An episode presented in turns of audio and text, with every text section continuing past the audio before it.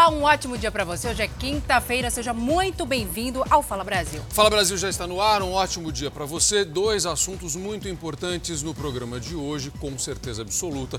Vamos falar do acidente que fez dezenas de vítimas, o mais grave nas estradas paulistas neste ano e, claro, a morte de Diego Maradona. São assuntos de destaques nesta edição do Fala Brasil. Tem mais informação, né, Salso? Isso, a gente acompanha tudo isso ao longo de toda a programação e ao longo desta edição do Fala Brasil, todos os detalhes com, a, com as nossas equipes de reportagem. Agora vamos falar sobre a morte do craque Maradona. Desde cedo acontece o velório na Casa Rosada, em Buenos Aires, sede do governo argentino. Mas olha, já houve confusão. Que terça-feira, hein? O, que quinta-feira, aliás, o velório começou para o público às seis da manhã. Antes disso, foi reservado para a família e logo na entrada da Casa Rosada, olha só, você acompanha nas imagens, um grupo de fãs já se desentendeu, né? Muitos fãs. O Maradona é considerado um deus lá, né? Muitas pessoas o admiram uma carreira de sucesso. Houve empurra-empurra, troca de socos e objetos atirados. A polícia precisou intervir. Os agentes rapidamente formaram ali um escudo de isolamento para dispersar toda essa confusão. Foi usado gás lacrimogênio. Aos poucos o acesso foi normalizado. A cerimônia deve atrair pelo menos aí um milhão de pessoas. Essa é a expectativa. O velório está previsto para acabar às quatro da tarde. A gente não acredita muito, né? Não, nessa não. previsão. Zucatelli, o caixão deve ficar fechado, coberto com uma bandeira argentina. O governo decretou luto oficial de três dias. Durante toda esta edição teremos muitas informações, inclusive com os nossos repórteres ao vivo, direto de Buenos Aires, na Argentina. Aliás, nas ruas da Argentina, né, Salsi? O clima é de comoção, como no mundo todo, Sim. como no mundo todo. Mas para os argentinos, sem dúvida nenhuma, uma perda muito grande. O país simplesmente parou. Reportagem do nosso correspondente Bruno Eder.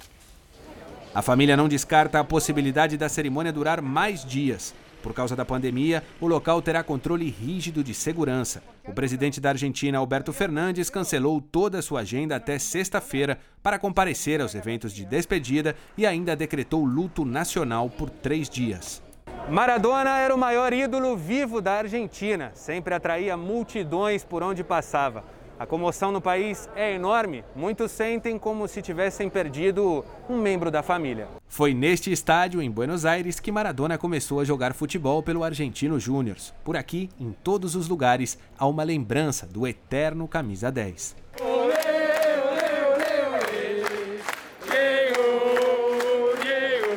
Diego é uma referência argentina em todo o mundo, diz este torcedor. Ah, son argentinos, sí, Maradona. Gonçalo levou a filha para homenagear o ídolo. Maradona é muito importante para todos nós, diz. Maradona es muy importante para todos nosotros. Maradona acordou por volta das 10 da manhã de quarta-feira. Ele iria fazer um exame de rotina. Poucas horas depois, ele morreu de uma parada cardiorrespiratória. Maradona se recuperava de uma cirurgia no cérebro realizada no começo deste mês. O atleta ainda se tratava da abstinência provocada pela dependência de remédios e álcool. Os advogados de Maradona disseram que a morte foi natural, mas mesmo assim a justiça argentina investigará as causas da morte do eterno camisa 10. A família já autorizou que sejam realizadas autópsias no Instituto Médico Legal de San Fernando. Uma tristeza muito grande, Sim, né, Celso? gente- Como a gente falou, não só para o mundo do futebol, mas Maradona era uma referência, independentemente da vida fora de campo, né? Ele, ele, ele não era um artista apenas com a bola, não era um artista apenas nos gramados. O que ele fazia, os fatos, as frases, as provocações, sempre com a mão de Deus, o gol, a gente vai falar sobre isso ainda hoje, na partida contra a Argentina na Copa do México. Enfim, Maradona é um símbolo muito importante para os argentinos e para o mundo. E a gente vai acompanhar depois as manifestações de outros craques, né, fãs e amigos aqui, é, lamentando a morte de Maradona durante o Fala Brasil. E olha, agora a gente fala de outra tragédia, um dos maiores acidentes que aconteceram aqui em São Paulo, no interior, numa rodovia onde 41 pessoas morreram e 11 pessoas ficaram feridas. A gente acompanhou todas as primeiras informações aqui ontem, durante o Fala Brasil. E aí os números foram se atualizando, infelizmente foram aumentando, como a gente já previa, né, Salsi? As nossas equipes acompanham desde o primeiro momento a chegada dos corpos aos ginásios onde são feitos os velórios, respeitando as normas de segurança, portanto, apenas duas famílias por vez. Vamos acompanhar a reportagem. Os corpos começaram a ser liberados no início da noite. Os velórios foram organizados em dois ginásios de esportes de Itaí, cidade onde as vítimas moravam. No local, muita comoção. Dói muito, né? A, cidade está comovida porque são pessoas assim, pessoas alegres, pessoas que de fato levavam a vida se divertindo mesmo. Então, é, pela cidade ser pequena também, todo mundo conhece todo mundo. A maioria das pessoas que, que trabalhavam lá na, nessa, nessa firma, nessa fábrica, eram, a maioria era conhecida da gente. Então é uma situação bastante desagradável né, para nós. As 52 pessoas que seguiam no ônibus fretado tinham a mesma rotina: acordar de madrugada para trabalhar numa fábrica têxtil na cidade vizinha de Itaguaí. Ontem, por volta das seis e meia da manhã, todas foram surpreendidas numa curva, numa rodovia de estrada simples. 41 pessoas morreram. Um ônibus saiu de Itaí, no interior de São Paulo, em direção a Taguaí, a 41 quilômetros de distância. Segundo um policial, o motorista do ônibus disse que um outro ônibus à frente freou bruscamente. Ele teve que desviar para não bater e perdeu o freio. Ele está internado com suspeita de traumatismo craniano. Testemunhas disseram que o motorista fez uma ultrapassagem proibida antes de uma curva e bateu de frente com um caminhão bitrem carregado com produtos orgânicos. A perícia vai analisar a velocidade em que os veículos estavam na hora da batida. Eles foram ultrapassar. Quem? Um ônibus? Daí bateu. A frente do ônibus ficou destruída. Pedaços do veículo e objetos das vítimas ficaram espalhados pela estrada. Tinha duas pessoas, meu cunhado e minha cunhada. É uma dor muito triste, sabe? Uma dor inexplicável. Peritos do IML de três cidades vizinhas foram chamados pela Secretaria de Segurança Pública de São Paulo. Um caminhão frigorífico fez o transporte dos corpos das vítimas. O trabalho durou mais de oito horas. Taguaí possui 40 fábricas de confecção aproximadamente mil pessoas são transportadas todos os dias para trabalhar na cidade. Representantes da empresa Star Viagem e Turismo não foram encontrados. É uma tragédia, né, Salsi? Uma tragédia. A gente daqui a pouco vai ter repórter ao vivo de lá. Aliás, nossos repórteres já estão lá. Daqui a pouquinho a gente vai conversar com eles. Você, inclusive, viu, eu vi que você fez um levantamento ontem, acho que é um, um dos mais graves acidentes da história. Se não me engano, o terceiro mais grave da história das Exatamente. estradas paulistas. O Zucatelli e a empresa era irregular, né? Já havia sido multada diversas vezes. Ultimamente, o ônibus era clandestino. As pessoas, obviamente, estavam tentando trabalhar de uma maneira mais... Economizar é, Exatamente. Nesse, nesse cenário de pandemia pandemia estava complicado para todo mundo, né? E Essa empresa a estrada... já tinha sido multada, né, Salso? Última... Mais de uma vez, Isso, né? inclusive num dia só já havia sido multada mais de uma vez. A estrada era bem sinalizada, né? Pelo que a gente observa, mas a estrada tem vários trechos perigosos. É proibida a ultrapassagem. E esse motorista teria feito uma ultrapassagem aí. O que a gente observa é que essas famílias procuram, né, nesse momento se confortar, mas é um momento muito difícil. É muito né? difícil. Não, o repórter Eduardo Souza está lá e tem informações ao vivo para a gente. Oi, Souza, bom dia.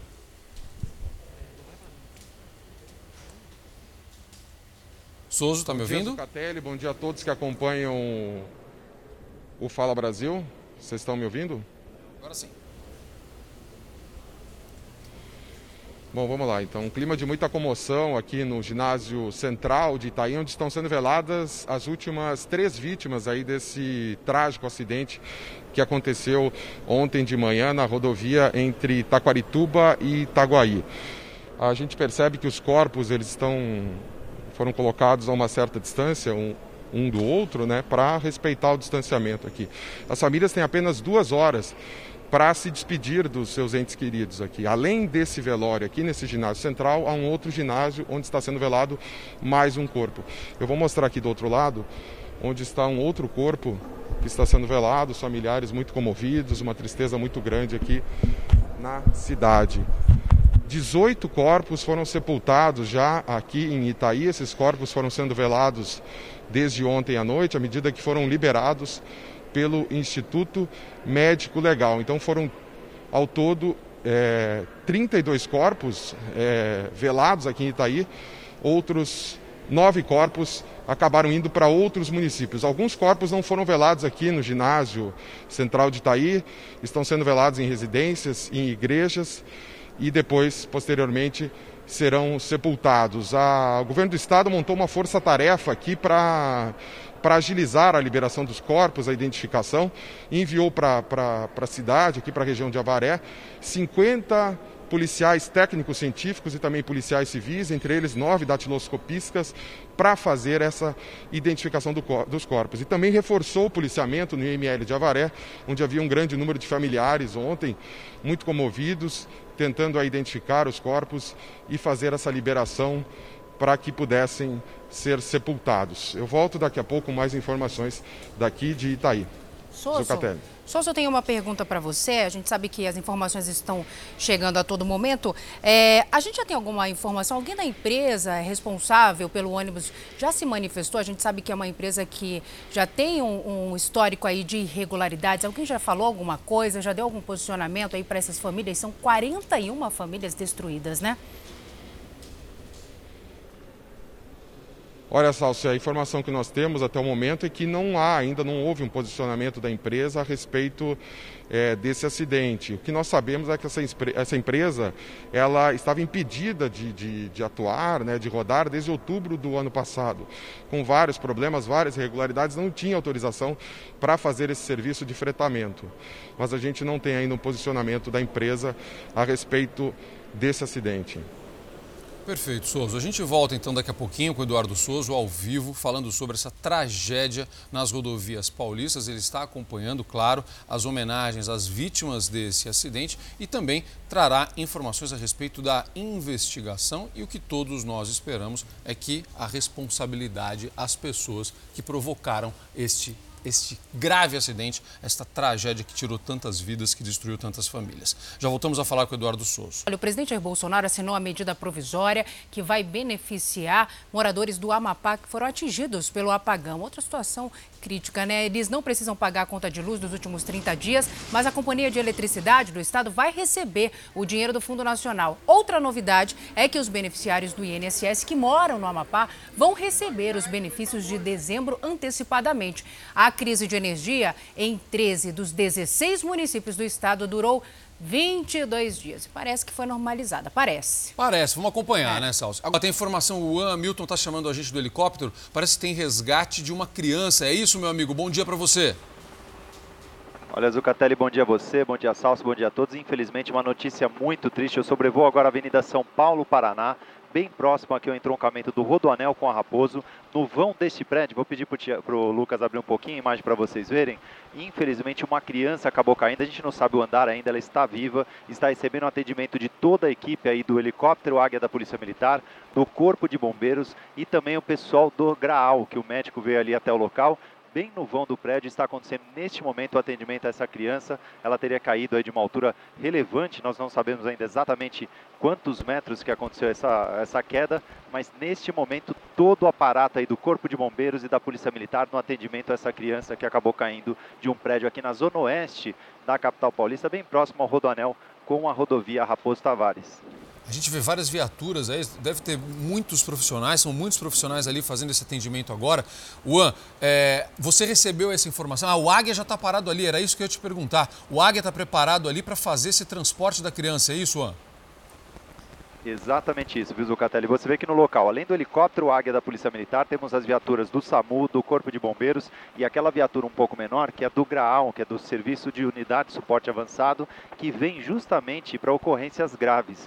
Eles fizeram chamada ao helicóptero Águia da Polícia Militar, houve essa necessidade imediata do médico no local e também, se possível, após ali a estabilização dessa criança, o transporte para o hospital mais rápido, né, com a utilização do helicóptero. O vão deste prédio, você vê ali que fica bem na parte ali próximo ao parquinho deste edifício. Nós estamos acompanhando aí o trabalho dos homens do Corpo de Bombeiros e até o momento, viu, Zocatelli, ainda não chegou, como eu disse, a informação da altura, né, de que andar teria caído essa criança, ou seja, como é que isso teria acontecido? Há uma escada posicionada ali pelo pessoal do Corpo de Bombeiros e do prédio, e é por ali que eles fazem um acesso para o atendimento a essa criança ferida. Tá certo, comandante. Qualquer novidade, você volta aqui com a gente no Fala Brasil.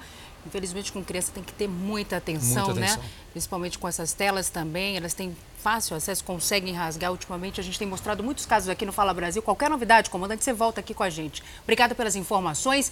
E atenção, representantes da Pfizer, fabricante de uma das vacinas contra a Covid-19, estiveram na Anvisa, Agência Nacional de Vigilância Sanitária. E o Guilherme Portanova tem mais informações para a gente sobre esse assunto, né, Guilherme? Bom dia para você. O que ficou definido nessa reunião, Guilherme?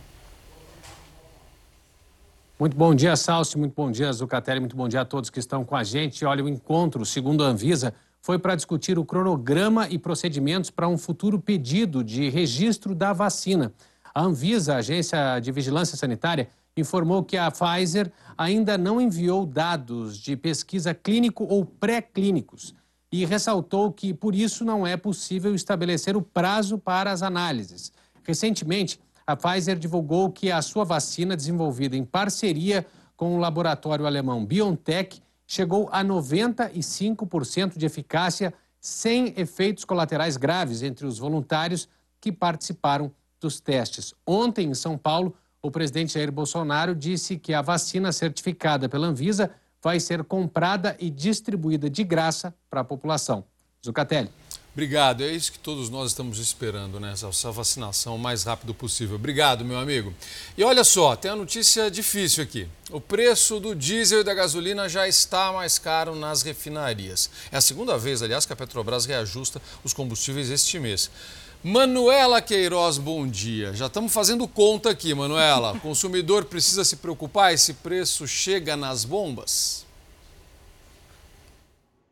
É, precisa, Zucatelli. Bom dia para você, para a Salsa, para todos os bolsos. Ó, já estão sentindo, viu?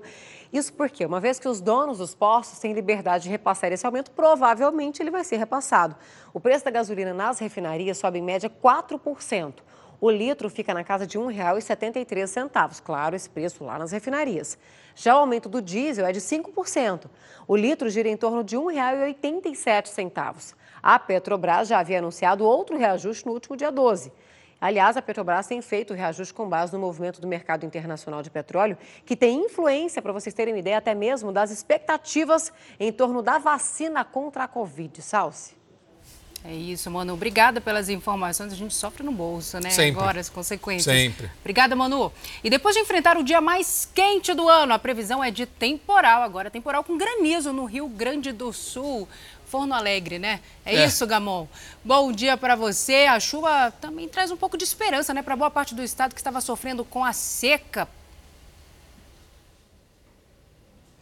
Bom dia, Salsi. Bom dia, Zucatelli. É isso mesmo. Em dias de calor, a cidade é chamada de Forno Alegre. E essa notícia é boa para os 73 municípios que decretaram situação de emergência em função da estiagem. Mas, por exemplo, para o agricultor pode ser ruim, porque se a chuva vier muito forte e com granizo, como é a previsão, aí pode prejudicar toda a lavoura. Em Uruguaiana, uma ventania já começou a Defesa Civil está em alerta para a queda de árvores e o destelhamento de casas e comércios. Na cidade de São Gabriel, na região central, a falta de chuva afeta o plantio de soja e de arroz. O prejuízo estimado pela prefeitura já chega a 17 milhões de reais. Para amenizar o problema, caminhões-pipa são usados para levar água até a zona rural. Mais de 100 famílias estão sem água potável para o consumo em casa e pequenos produtores enfrentam dificuldades para irrigar lavouras e manter os bebedouros dos animais. Aqui em Porto Alegre, a madrugada e também o começo da manhã, nós tivemos chuva fraca. Nesse momento o tempo é bom, mas pode mudar. Então, todo mundo em estado de alerta, Zucatelli. Perfeito, muito obrigado. E que venha a chuva, então. Nesse caso, abençoada chuva para eliminar um pouquinho esse calorão, para não atrapalhar a vida, para ajudar a vida dos produtores rurais. Obrigado, meu amigo, que seja assim. E essa chuva é tão intensa porque ontem estava muito quente, muito quente. Exatamente, esse choque térmico aí deixa o temporal ainda mais forte. Amanhã ele vai estar de bermuda, tenho certeza. Olha só, tudo pronto para os trabalhos de demolição daquele prédio que tombou na região metropolitana de Belo Horizonte. Não, gente, não é notícia velha, não. É que ontem a gente chamou do mesmo jeito, dizendo que ia ser a demolição. Mas a demolição Parece não aconteceu uma novela, ontem. né? É. Será que hoje vai, Raquel Rocha? Bom dia. Oi, Zu... Oi, Zucatelli, bom dia para você, bom dia para quem nos acompanha. Essa é a expectativa de todo mundo que essa demolição realmente ocorra. Ontem ela não foi realizada por causa das análises feitas durante o dia pela Defesa Civil Por isso, eles suspenderam os trabalhos que devem ser retomados agora às nove e meia da manhã. Inclusive, as máquinas já estão posicionadas. Será usada uma escavadeira hidráulica. O braço é de aproximadamente 22 metros. Anteriormente, eles tinham pedido uma com um braço um pouco menor. E agora sim haverá uma de 22 metros para alcançar todo o prédio que será demolido andar por andar. A expectativa é que o trabalho comece agora às nove e meia da manhã. Foi feito um laudo apontando a condenação do imóvel. Esse laudo era necessário para que essa demolição pudesse ocorrer. A energia está sendo desligada aqui no bairro, vão ser pras, praticamente oito horas aí sem energia elétrica durante esse tempo, né, para toda a segurança dos moradores aqui do entorno.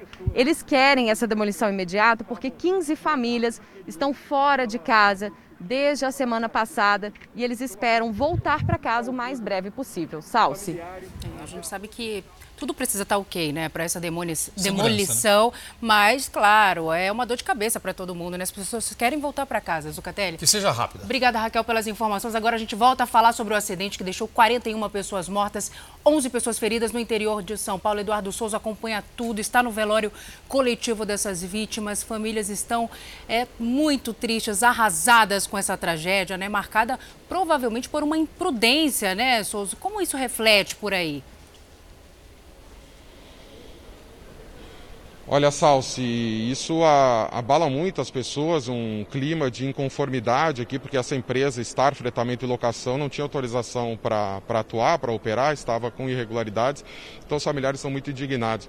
Eu estou com um familiar de uma vítima aqui, o Dorival Pacheco, perdeu a esposa e também o genro nessa tragédia. Primeiro, pé, é, meus pêsames para o senhor, seu Dorival, obrigado por, por falar com a gente, né? É o, é, essa, essa situação de conformidade é geral entre todas as famílias, né? Sobre o que aconteceu? É, geral em todas as famílias. É uma grande fatalidade, né? Inclusive um ônibus com uma lotação muito grande, né? 52 pessoas. 52 pessoas. Que o ideal era 50%, né? Do transporte. Era comum aqui na região os próprios funcionários contratarem empresa de ônibus? Esse ônibus é da, da empresa. Ele não é um ônibus fretado, é da própria empresa. Ah, certo. Uhum. E qual vai ser a medida? Vocês vão tomar uma medida judicial agora para acionar essa empresa? É, vamos ter que entrar, né? Vamos ter que entrar para. Porque. Pelo menos para amenizar um pouco, né? Tem que. Não, não tem como se conformar com isso. Né? Uhum, não tem, não tem como.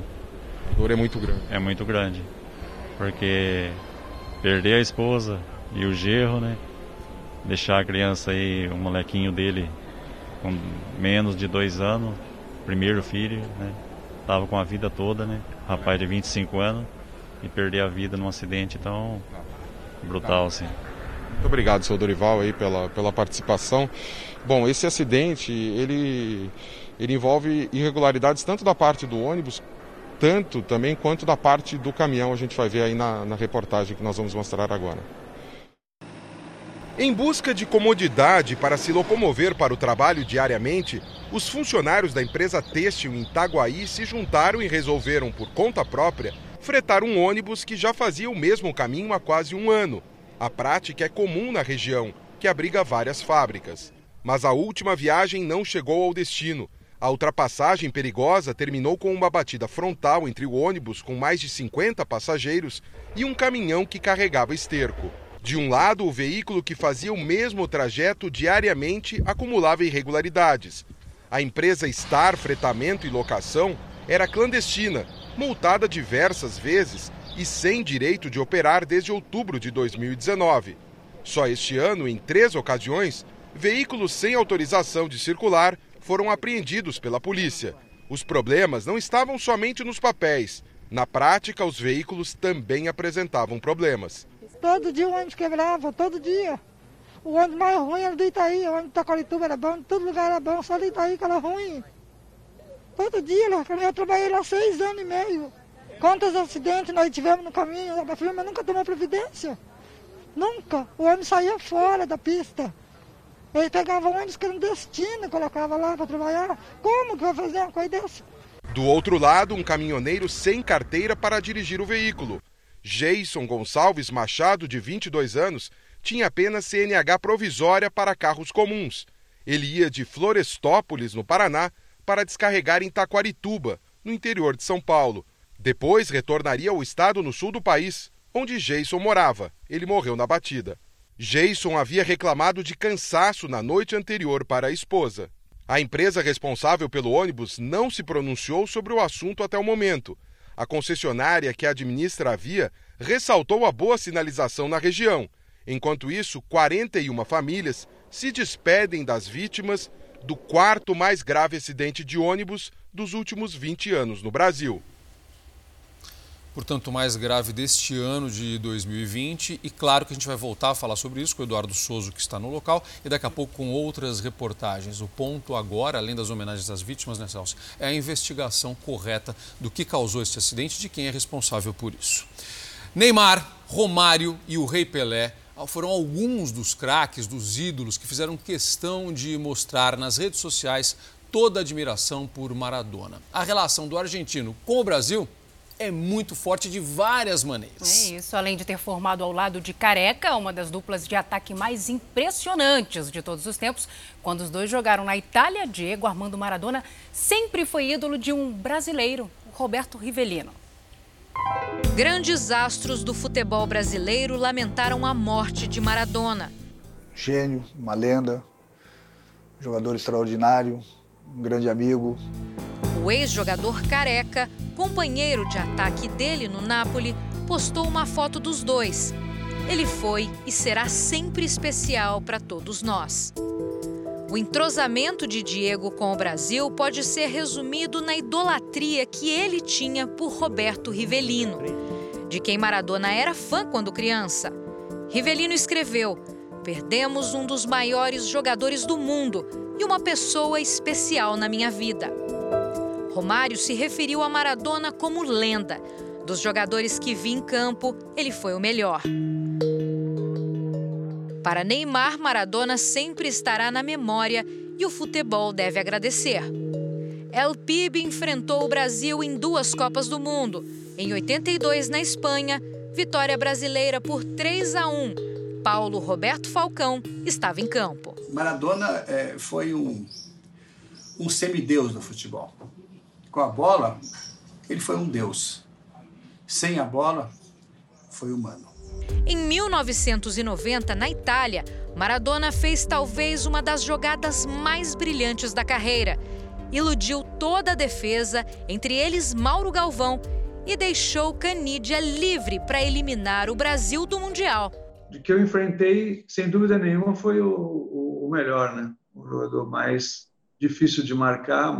Apesar de toda a admiração do povo brasileiro por Maradona, uma questão sempre acirrou a rivalidade. Quem foi o melhor, Pelé ou Maradona? Dois gênios que jamais se enfrentaram em um campo de futebol. Mas fora dele, viveram de provocações, trocas de elogios e encontros históricos. Como essa entrevista de Maradona quando recebeu Pelé em um programa de TV apresentado por ele. Você quer ser eu e eu quero ser você.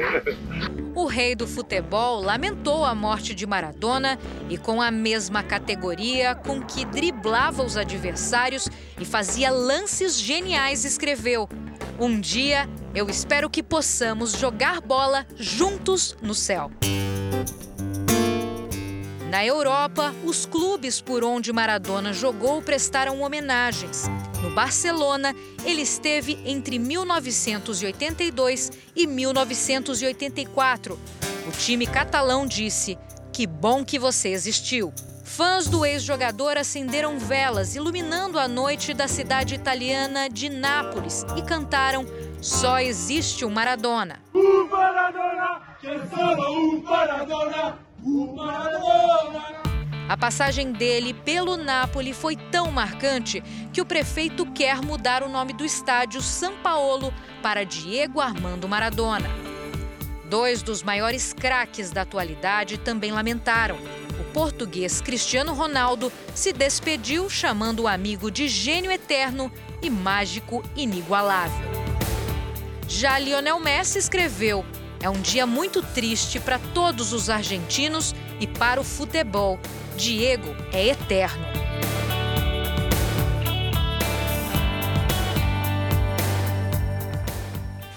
E tem muita homenagem mundo afora. Entre as homenagens do técnico do Real Madrid, o ex-jogador Zidane, que lamentou a morte de Maradona.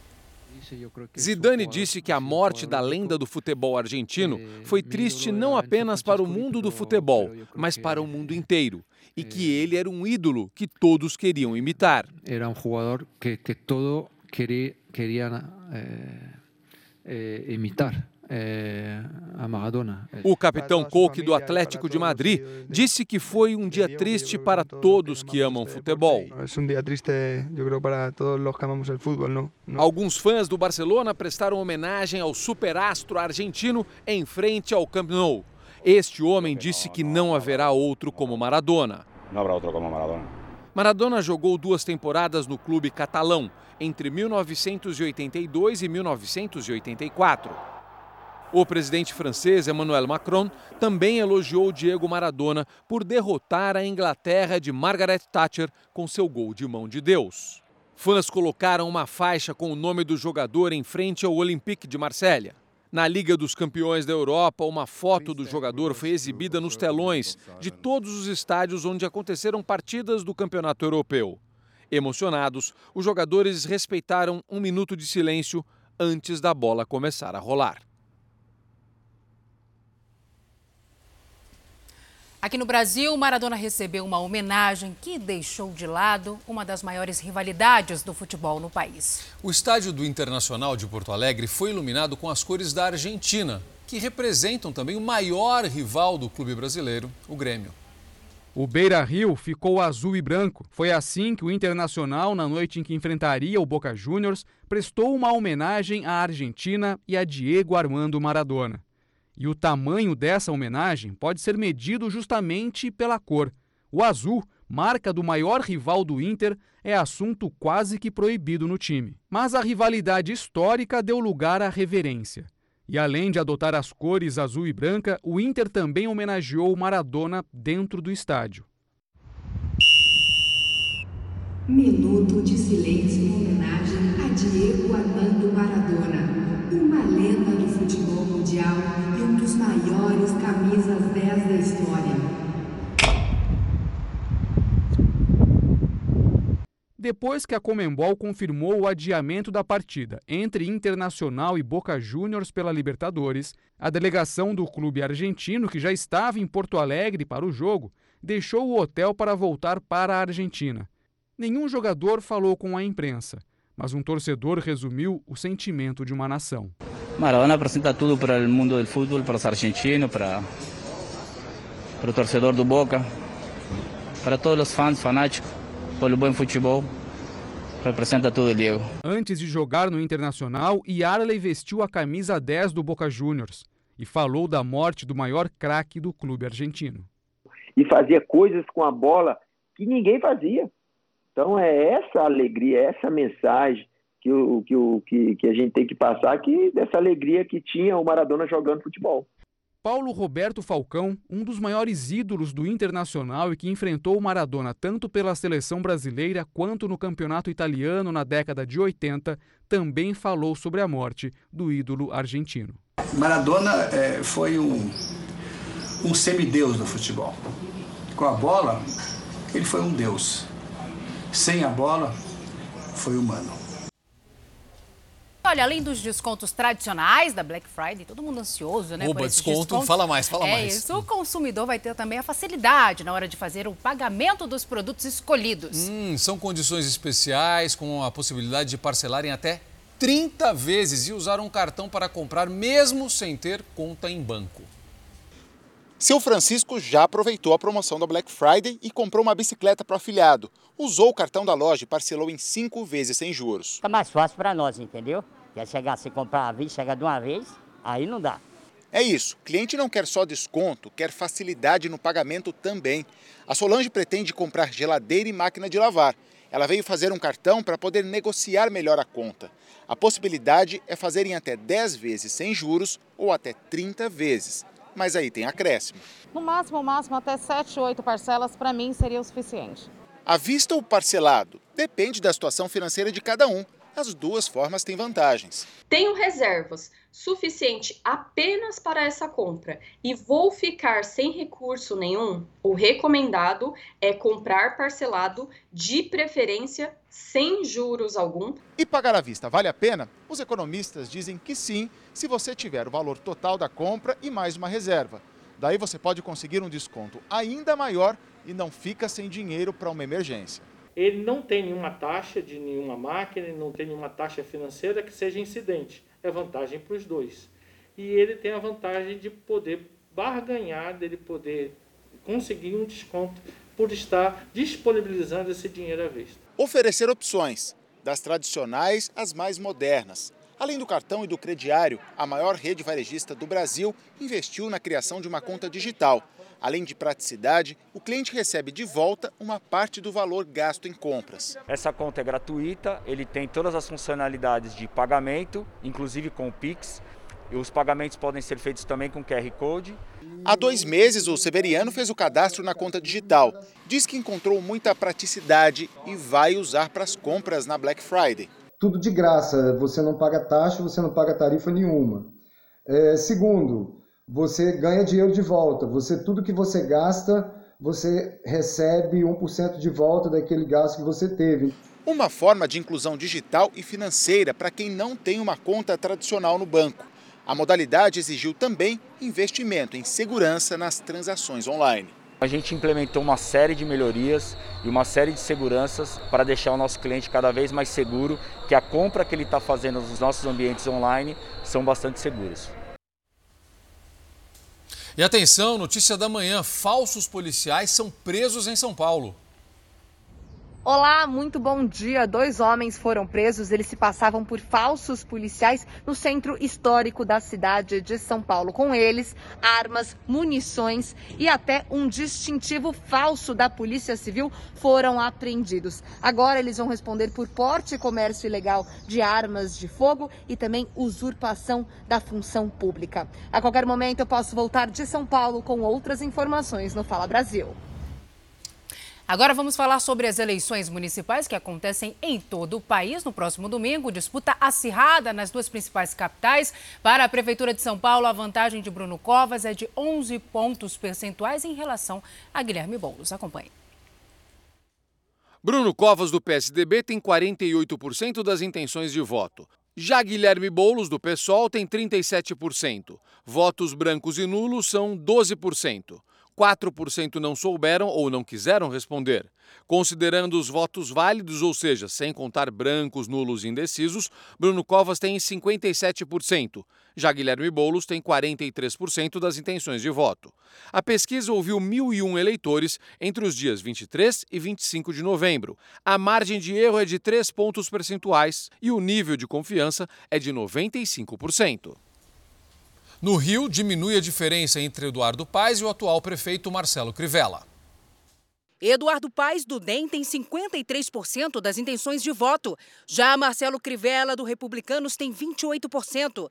Brancos e nulos são 16% e 3% não souberam ou não responderam. Nos votos válidos, Eduardo Paes tem 65% e Marcelo Crivella tem 35%. A pesquisa foi realizada com 1.001 eleitores entre os dias 23 e 25 de novembro.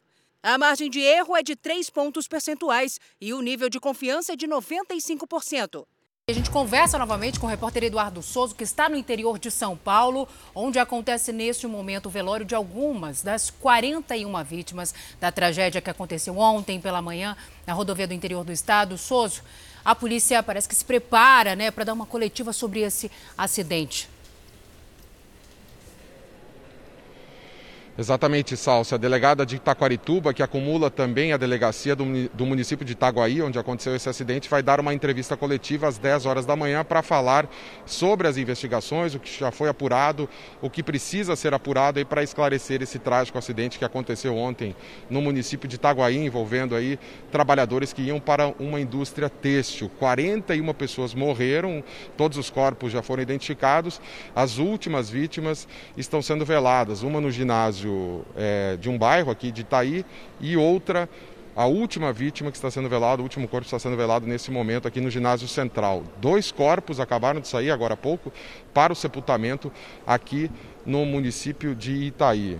Um clima de comoção muito grande, porque é o momento da última despedida, né? Esses familiares, esse corpo também daqui a pouco já vai ser retirado para o sepultamento. 18 corpos foram sepultados ao longo da madrugada, a partir do momento que foram identificados. E outros corpos eh, foram velados em igrejas e residências aqui do município por conta da pandemia. Houve essa distribuição de corpos aí para não haver uma aglomeração muito grande de pessoas. Portanto, esse é o momento da última despedida aqui, uma tristeza, uma comoção muito grande. Eu volto com vocês, o Catelli. Obrigado, Souza. A qualquer momento, novas informações sobre essa tragédia, sobre acidente gravíssimo, inclusive com as informações da investigação policial. Importante essa informação que o Souza nos trouxe sobre a realização de uma coletiva às 10 horas da manhã. Daqui a pouco a gente volta a informar sobre isso e também falando ao vivo da Argentina. Atenção, o setor cultural, a gente falou muito sobre isso, né, Salso? Foi um dos mais atingidos pela paralisação durante a pandemia. Parou tudo mesmo. Mas aos poucos, os artistas vão retomando as atividades. É isso. E estreia hoje aqui em São Paulo Paulo a peça Casamento Feliz, que vai dar ao público a chance de matar a saudade do teatro e com muita segurança. Isso é importante. Tudo bem, somos melhores amigos, mas eu perdi algum capítulo dessa novela. Um Casamento Feliz é uma comédia que narra as situações enfrentadas por um solteirão convicto que, para receber a herança deixada pela tia, precisa se casar. Eu também te perdoo. Ai, que bom. E pode beijar sua esposa. Não, não, não, não. É a oportunidade dos atores e do público sentirem o gostinho da volta ao teatro. E. Eu, eu prefiro assim. Queria começar dizendo da nossa felicidade de estar tá voltando aos palcos. Eu acho que o nosso setor foi um dos primeiros a parar, se não foi o primeiro, foi um dos primeiros. Nada melhor que uma comédia para deixar mais leve este ano tão difícil. Se achar ainda que eu estou fazendo isso para me dar bem. As pessoas que estão há tanto tempo aí vivendo esse momento tão difícil, né, confinados, possam voltar e dar um pouquinho de risada. E é isso que a nossa peça faz. Faz com que as pessoas riem muito será o primeiro teatro a ser inaugurado no país durante o período de pandemia. A gente encarou esse desafio é, como uma oportunidade para dar trabalho, para dar emprego para as pessoas e para a sociedade como um todo, que as pessoas estão sentindo falta, né? Para a inauguração do teatro, foi criado um rígido protocolo de segurança para garantir a saúde do público e também dos atores. O local tem capacidade para 250 pessoas, mas apenas 126 lugares estarão disponíveis. Além disso, o elenco vai fazer teste de Covid toda semana. Tudo que nós atores estamos fazendo para a nossa segurança, nós estamos fazendo para a segurança do público também. Então, para quem está com saudade de uma boa peça de teatro, fica o convite. Verbo de passar Bluetooth. Vocês têm que vir aqui no teatro assistir essa grande comédia que é Um Casamento Feliz. Com certeza você vai voltar. Ah, você voltou, né? Eu voltei! Eu vi a peça, é muito divertida. Olha, a peça Um Casamento Feliz fica em cartaz no Moca Plaza Shopping de sexta a domingo, com sessões às nove da noite, às sextas e sábados, e às sete da noite aos domingos. Os ingressos custam a partir de 45 reais. Olha, agora nós temos imagens, é isso? A gente fala a morte do craque Maradona, a gente tem imagens ao vivo da Argentina, a Casa Rosada, sede do governo argentino. No início do dia, logo no início do velório, que começou às seis da manhã, já houve confusão, muita gente, né, querendo ter acesso ali, fazer a última homenagem, prestar a última homenagem. Você acompanha aí na sua tela as imagens, o velório começou às seis horas da manhã. A previsão é de que pelo menos um milhão de pessoas é, compareçam hoje nesse dia para prestar a última homenagem a Diego Armando Maradona. Ele que é considerado um deus, né? Um dos maiores craques aí do nome do futebol mundial. Muita gente nesse momento aproveitando para fazer a última homenagem a ele. Pessoas levam fotos, camisas, bandeira da Argentina. E é isso, a gente vai acompanhando também aqui no Fala Brasil esse momento tão especial para os argentinos. Muitos jornalistas também, né? A gente fala um milhão, mas a expectativa muita é que muita gente, gente muito mais Aliás, nossa equipe está chegando na Argentina. Daqui a pouco a gente vai conversar. A gente já mostrou um dos nossos repórteres lá. Temos, temos outras equipes indo para lá. E daqui a pouco a gente vai conversar com eles ao vivo. Voltamos a falar com o repórter Eduardo Souza sobre o acidente mais grave, o acidente rodoviário mais grave do estado de São Paulo em 2020. Souza, quantas pessoas ainda estão internadas e quantas já foram liberadas do hospital? Olha, Zucatelli, das, dos 11 feridos desse acidente, sete já tiveram alta pela última atualização que nós obtivemos e quatro ainda estão internadas, uma em Taquarituba, duas aqui na Santa Casa de Avaré e uma no Hospital da Faculdade de Medicina de Botucatu. São pacientes que requerem mais cuidados, estão em estado mais grave. Aqui no ginásio municipal de Itaí, o último corpo acabou de sair para o sepultamento, portanto, todas as vítimas que estavam para ser veladas aqui já foram encaminhadas para o sepultamento aqui no município de Itaí. Salce. Estamos de volta com a história, um drama é. de um engenheiro que investiu 60 mil reais. O cara teria um carro para trabalhar, mas ele foi assaltado antes de fazer o seguro desse carro. Imagina a situação. Ele ficou sob a mira de um fuzil, já foi uma tragédia, um trauma, uma situação é. muito complicada, um trauma. Aí percorreu 15 comunidades até agora, comunidades inclusive dominadas pelo tráfico de drogas. O que ele quer? Recuperar o veículo. O carro roubado e a ação dos criminosos não saem da lembrança de Mário. O crime aconteceu na Avenida Brasil, bem em frente a um batalhão da Polícia Militar. Vários elementos saíram de um carro, botaram fuzil na minha cara e pistola na minha cara pedindo para eu sair.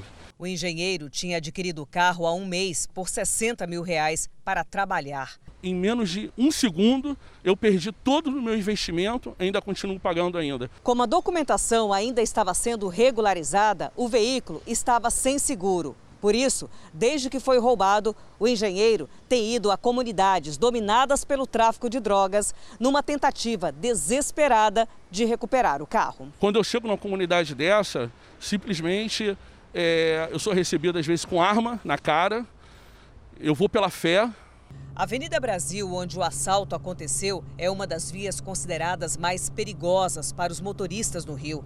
Ela corta 32 bairros da cidade. Investigações da polícia apontam que a maioria dos veículos é levada para comunidades. Por serem consideradas áreas de risco, fica o alerta. Não é aconselhável que as vítimas adentrem esses lugares para tentar reaver o bem roubado. Você se sente coagido e você tem que tomar uma atitude, porque as nossas autoridades, infelizmente, não estão tá tomando atitude. Nós entramos em contato com a Polícia Civil para saber né, como estão as investigações, mas não tivemos uma resposta ainda. Já a PM disse que o policiamento na Avenida Brasil é feito de forma estratégica. A gente vai continuar acompanhando essa história, né, Salsi? Mas fica a recomendação que a gente ouviu aí, né? É um bem, é claro que é uma luta enorme por ele, mas a vida vale mais, né? Então a gente tem que tomar cuidado com isso também. Agora, olha a história aqui. Um ex-funcionário da Petrobras é alvo de buscas durante mais uma fase da Operação Lava Jato. Fábio Peixoto tem as informações. Olá, bom dia a todos. A Polícia Federal já cumpriu mandados contra esse investigado em 2018 e agora ele é alvo novamente porque executivos contaram em delação premiada que o ex-funcionário recebeu mais de 2 milhões de dólares entre os anos de 2009 e 2015 por favorecer uma empresa estrangeira na compra de combustíveis marítimos fornecidos pela Petrobras. A qualquer momento, nós voltamos com mais informações direto do Rio de Janeiro para o Fala Brasil. Atenção, a polícia conseguiu libertar uma mulher que era mantida refém em casa pelo ex-namorado em Minas Gerais, Vinícius Araújo. Bom dia. Bom dia a todos. Uma mulher de 46 anos foi mantida refém por mais de duas horas aqui em Belo Horizonte. O autor do crime foi um ex-companheiro, com quem ela conviveu por cerca de oito anos. Segundo a Polícia Militar, o agressor entrou na casa durante a madrugada. Ele estava armado com uma faca e manteve a mulher em um dos quartos, fazendo ameaças de morte. Foi o filho dela, uma criança de 12 anos, que acionou a Polícia Militar. Foi preciso pedir o reforço do Batalhão de Operações Especiais. Belisário Antônio Vieira dos Santos só se entregou depois de conversar com o um negociador do BOP. Ele foi encaminhado para a Delegacia de Mulheres e agora vai responder pelos crimes de invasão de domicílio, cárcere privado e ameaça. Nós voltamos a qualquer momento com mais informações. Certo.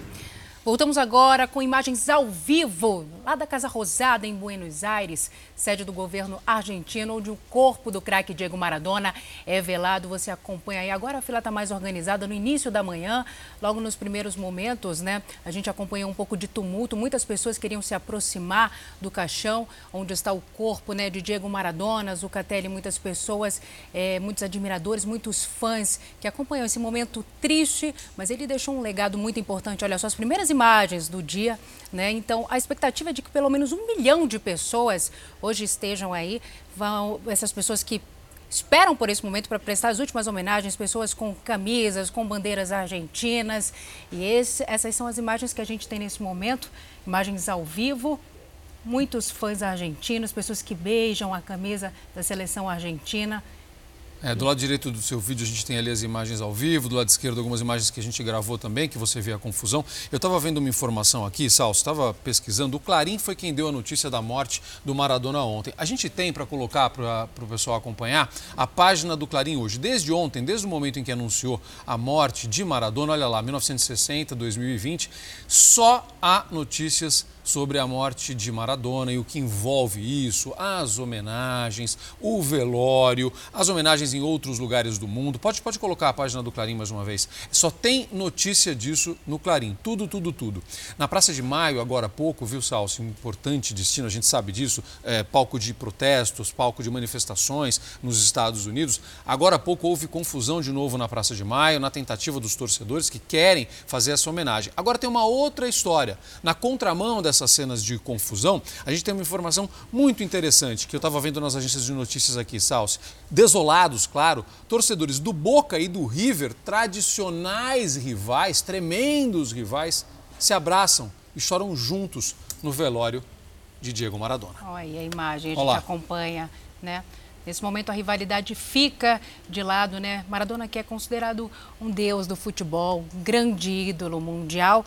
E olha, é permitida a entrada de 20 pessoas por vez, né, como precaução nesse momento, por causa da Covid-19. Diego Maradona será enterrado no cemitério Jardins de Bela Vista, em Buenos Aires.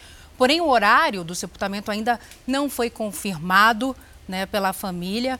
A gente vai acompanhando, atualizando todas as informações aqui para você ao longo da nossa programação. Claro que essa é uma cobertura histórica, a gente vai detalhando tudo para você aqui na Record TV.